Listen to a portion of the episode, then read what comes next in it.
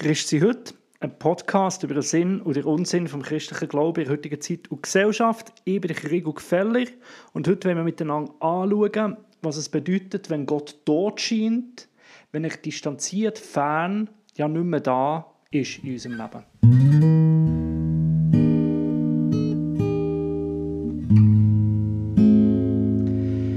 In dieser Serie Post-Ostern, Post im Sinn von nach Ostern.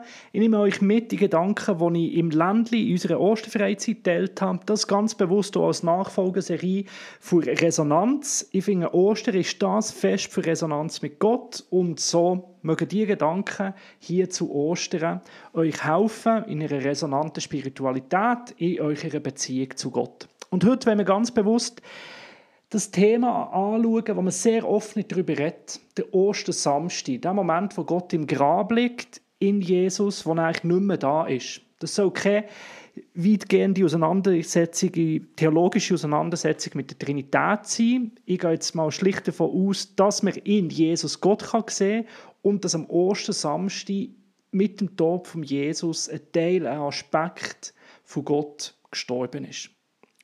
Klassisch möchte ich heute mal anfangen mit einem Bibelvers, und zwar Matthäus 27, Vers 57 bis 61. Am Abend aber kam ein reicher Mann aus Arimathea, der hieß Josef und war auch ein Jünger Jesu. Der ging zu Pilatus und bat um den Leib Jesu. Da befahl Pilatus, man solle ihm den geben. Und Josef nahm den Leib und wickelte ihn ein in reines Leintuch und legte ihn in sein eigenes neues Grab das er in einen Felsen hatte hauen lassen, und wälzte einen großen Stein vor die Tür des Grabes und ging davon. Es waren aber dort Maria Magdalena und die andere Maria, die saßen dem Grab gegenüber. Ich möchte hier als erstes einfach mal einladen, vielleicht sogar auf Pause zu drücken und dir die Stelle einfach mal vorzustellen. Du sitzt vor dem Grab, der Stein geht zu, und der Messias, die Hoffnung, die Erwartung, der Mensch, der so mehr scheint als ein Mensch, Jesus selber, ist tot im Grab.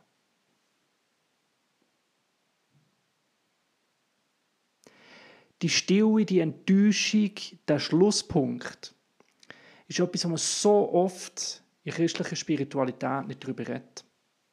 Ich meine, gerade wer an Ostern denkt, wer macht sich eigentlich Gedanken über den Ostersamstag, gerade am Morgen, die Bibelstelle, die wir jetzt in Matthäus 27 gelesen haben, der Moment vom Sterben von Jesus. Der berühmte Philosoph Friedrich Nietzsche mit seinem wohl berühmtesten Zitat hat gesagt, Gott ist tot und wir haben ihn getötet. Und für viele Christen ist das so, ah, schau, der Beweis von einem Atheist, dass der das überhaupt sagen kann, Gott ist tot. Ich persönlich glaube aber, es gibt kein Christsein ohne die Erfahrung vom Sterben Gottes in deinem Leben. Es gibt kein Ostersonntag ohne, Ostersam ohne Karfreitag und Ostersamstag. Es gibt kein reifes, durchlebtes Christsein ohne den Moment vom Loslassen, vom Enttäuschtsein, vom, ja, ich sage es so drastisch, von dem Moment, wo Gott in deinem Leben abstirbt. Glaubenssätze keinen Sinn mehr machen, du Erwartungen, Visionen, ein Teil von deinem Glauben musst du ins Grab legen. Gott ist tot und wir haben ihn getötet. Und das Sterben, das Stillsein, die Abwesenheit von Gott, möchte ich dir heute kurz emotional mit einem Gedicht nachbringen und nachher vier praktische Punkte teilen mit dir, was das für deine Spiritualität bedeuten könnte, das Sterben Gottes. Celia Walter ist eine Schwester, eine katholische, die mega schöne Gedichte geschrieben hat. Und eines davon möchte ich dir vorlesen. Abwesenheit ist dein Wesen, darin finde ich dich. Die Nägel meiner Sehnsucht bluten vom Kratzen an den Eismeeren der Welt. Verkohlt ist die Sucht meiner Suche in seiner Kälte, aber da bist du darin.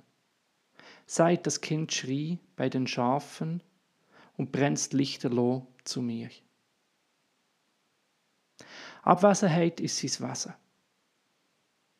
Hast du das schon mal überlegt, dass das Wesen von Gott seine Abwesenheit ist? Und Celia Walter sagt, dass sie gerade in dieser Abwesenheit Gott findet. Gerade dort, wo sie versucht, die Sehnsucht in dieser Welt zu stillen, merkt sie, dass das nie geht. Das finde ich so schön beschrieben, dass ihre Nägel blutig kratzt sind von der Sehnsucht ähm, am Eismeer der Welt. Also sie versucht, an dem Eismeer, an dieser Kälte von dieser Welt, ihr Innerste zu füllen und merkt, das geht nicht. Und darum verkauft ihre Sucht nach der Suche, die Sucht nach endlich erfüllt sein in etwas, in dieser Stille, in dieser Abwesenheit von Gott.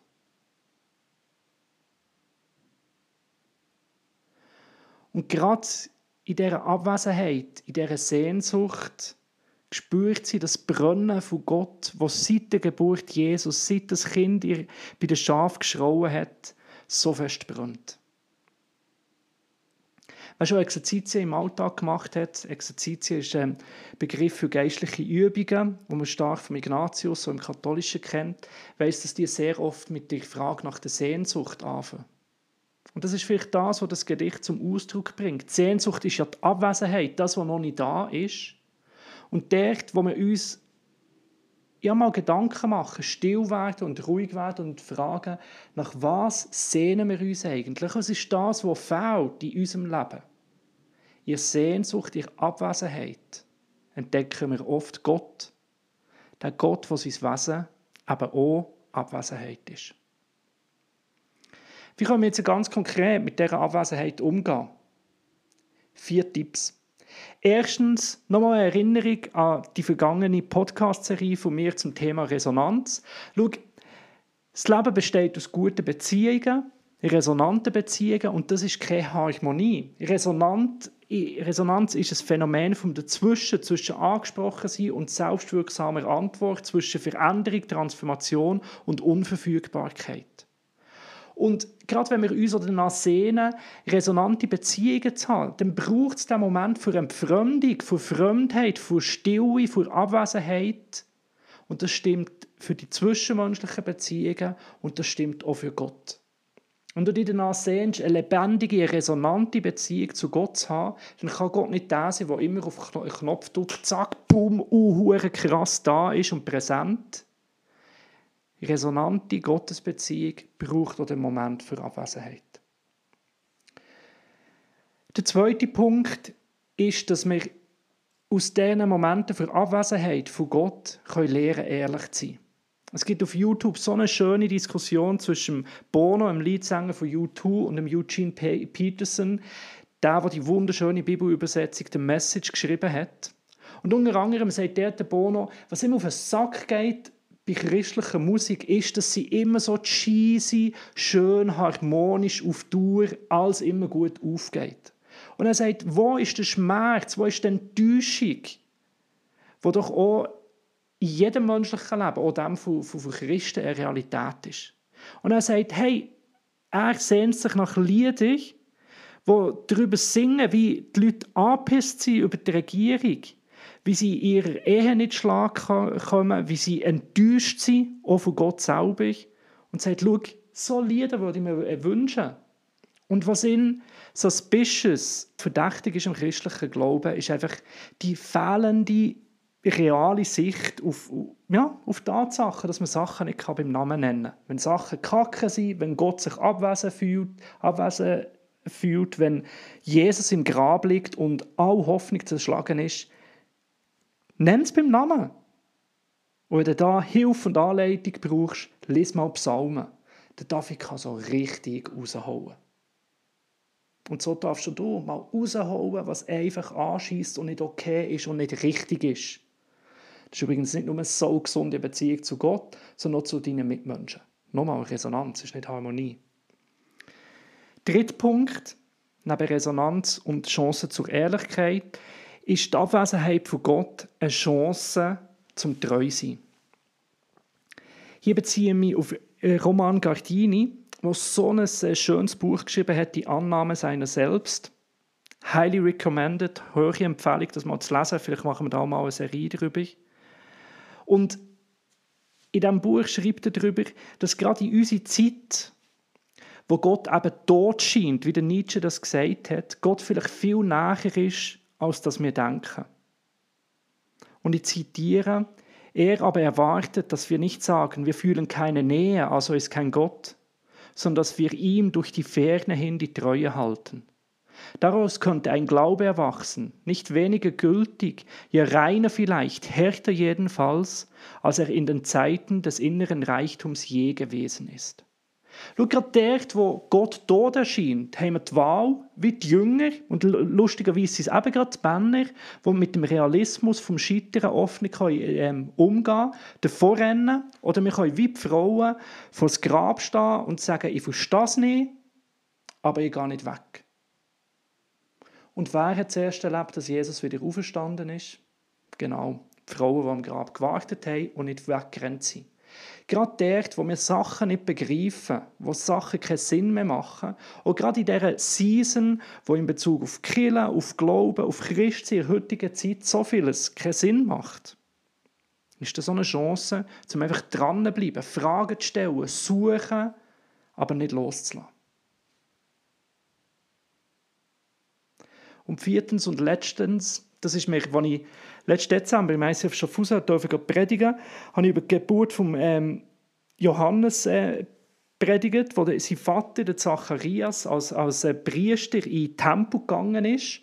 Und dort ist mir so eingefahren, dass wenn man im Lukas 1, Vers 8 bis 10 liest, wie das Los auf den Zacharias gefallen ist und er ausgewählt ist worden, um in Tempel zu gehen. Ich nenne das den Gottesdienst für Abwesenheit wo wir, naja, wie soll ich das in Wort fassen? Schau, wir, gerade in einem freikirchlichen Setting, aber im Christentum allgemein ist die Tendenz, dass Gott immer präsent ist. Ich meine, du gehst in Gottesdienst zum Gott erleben, zum spüren, wie er da ist, zum Erkenntnis haben, dass er zu dir redet, zum vielleicht ein Wunder erleben, dass Gott wirkt. Aber in dieser Stelle von Zacharias aus Lukas 1, wo näher ausgewählt wird, dass er da ins Allerheilige geht, sehen wir, erleben wir einen Gottesdienst, der davon lebt, dass Gott grundsätzlich abwesend, abwesend ist, nicht da ist, ihre Abwesenheit ist im Allerheiligsten. Und einer oder eine, die gelost wird, hat das Vorrecht, in die Gegenwart zu gehen. Lange Rede, kurzer Sinn, die Menschen kommen zusammen und feiern, ja, werden sich der Abwesenheit von Gott bewusst. Und das möchte ich dir mitgeben. Gott ist genauso in Abwesenheit wie in Gegenwart. Und manchmal bedeutet Gottesdienst, Gott zu erleben, Gott erfahren, Spiritualität. Aber vor dem Grab, wo geschlossen ist, zu verweilen und da zu sein und sich bewusst zu sein, Gott ist jetzt nicht da. In dem ist eine Tiefe und eine Kraft, ein Sinn vom christlichen Glauben auch in heutiger Zeit verborgen.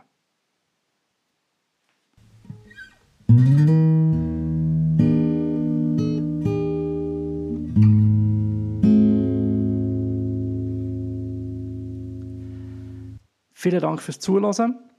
Hoffe, die Gedanken inspirieren. Vielleicht gerade dort, wo Gott für dich still und abwesend scheint. Nächste Woche geht es weiter, wo wir miteinander den Prozess von Veränderung anschauen. Die Osternacht vom Samstag auf den Sonntag, von Dunkelheit ins Licht, vom Tod ins Leben.